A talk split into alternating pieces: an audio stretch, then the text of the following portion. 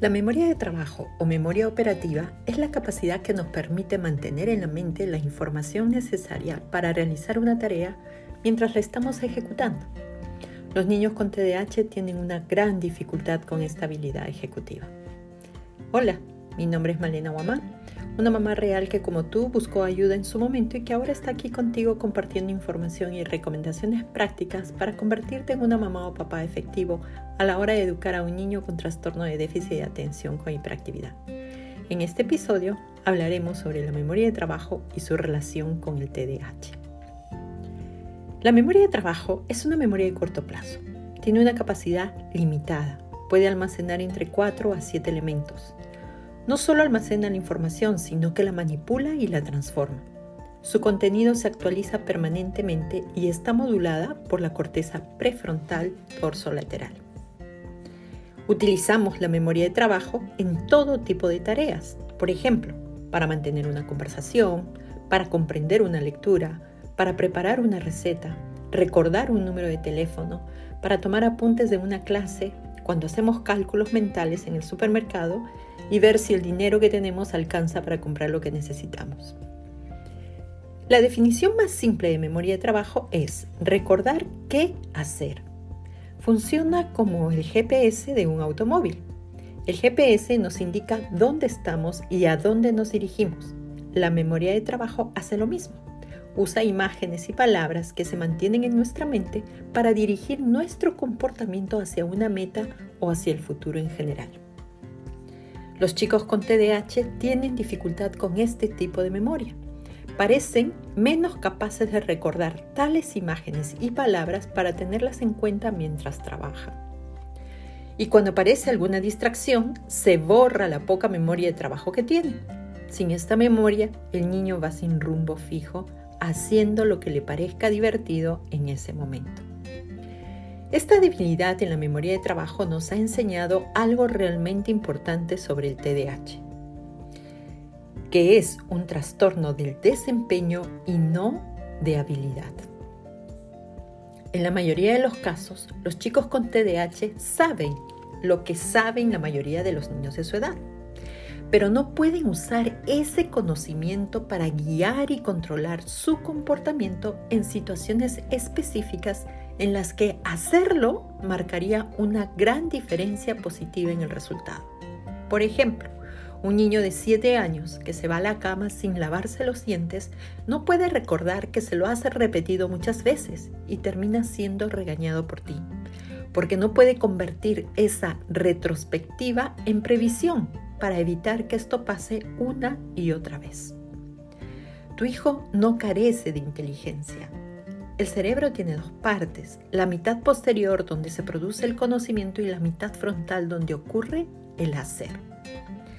La mayoría de los chicos con TDAH no tienen ningún problema de conocimiento. El problema está en que este conocimiento no se refleja en su comportamiento.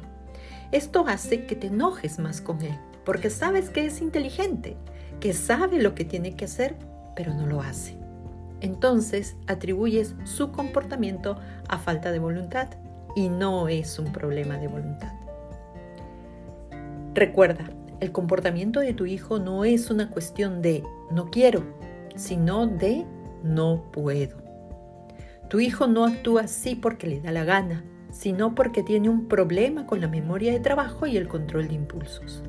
Recordar esto te ayudará a promover una relación positiva duradera con tu hijo que te permita ayudarlo a tener éxito. Entonces, debes tener claro que las habilidades y el conocimiento no son el problema real. Tu hijo las tiene. El problema es que no las utiliza cuando las requiere. Por tanto, ¿cómo puedes ayudar a un niño con TDAH con estas dificultades?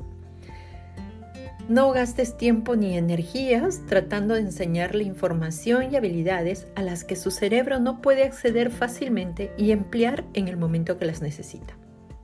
En cambio, modifica el punto de rendimiento para ayudarlo a mostrar lo que sabe. El punto de rendimiento es ese lugar en el entorno natural donde debe utilizar ese conocimiento conjunto de habilidades. Cuando se trata de ayudar a tu hijo a superar sus dificultades con la memoria de trabajo, la solución es sencilla. Descarga la memoria de trabajo y hazla física. Piensa en lo que tu hijo necesita saber o recordar cuando se trata de realizar una tarea o asignación en particular. Y ten en cuenta que tu hijo no puede recordarlo y recordarlo mientras trabaja en la tarea que tiene entre manos. Transfiere esa información a un lugar visible. En lugar de exigir que tu hijo recuerde esa información y la tenga en cuenta, transfiere la información importante a una hoja de papel, ponla en notas adhesivas, en carteles, en dibujos o en cuadros. Todo esto le ayudará a recordar lo que se supone debe hacer en el momento indicado. Todos nos beneficiamos de algunas ayudas para la memoria de trabajo, pero tu hijo con TDAH realmente las necesita.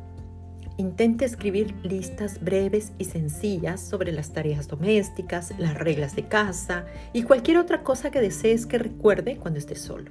Por ejemplo, pon los pasos para lavarse los dientes en el espejo del baño, pon la rutina de preparación para la escuela en la puerta de su cuarto o de su closet. Otra estrategia que puede reforzar la memoria de trabajo es fomentar el diálogo interno en voz alta. Durante una tarea, enséñale que hable en voz alta consigo mismo sobre lo que se supone debe hacer. El diálogo interno funciona para los niños mayores de 5 años. Otro recurso que puedes utilizar son los teléfonos inteligentes. Estos tienen aplicaciones como el calendario y recordatorios que también pueden servir para este propósito. Finalmente, no exageres con los recordatorios, no abrumes a tu hijo con muchas notas y recordatorios en lugares donde no las necesita.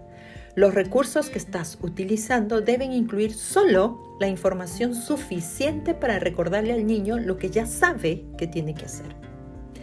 Para obtener más ayuda en la creación de listas de tareas y otros recordatorios para niños, simplemente busca en Google lista de tareas para niños y aparecerán muchos sitios web que ofrecen varias listas y gráficos por edad.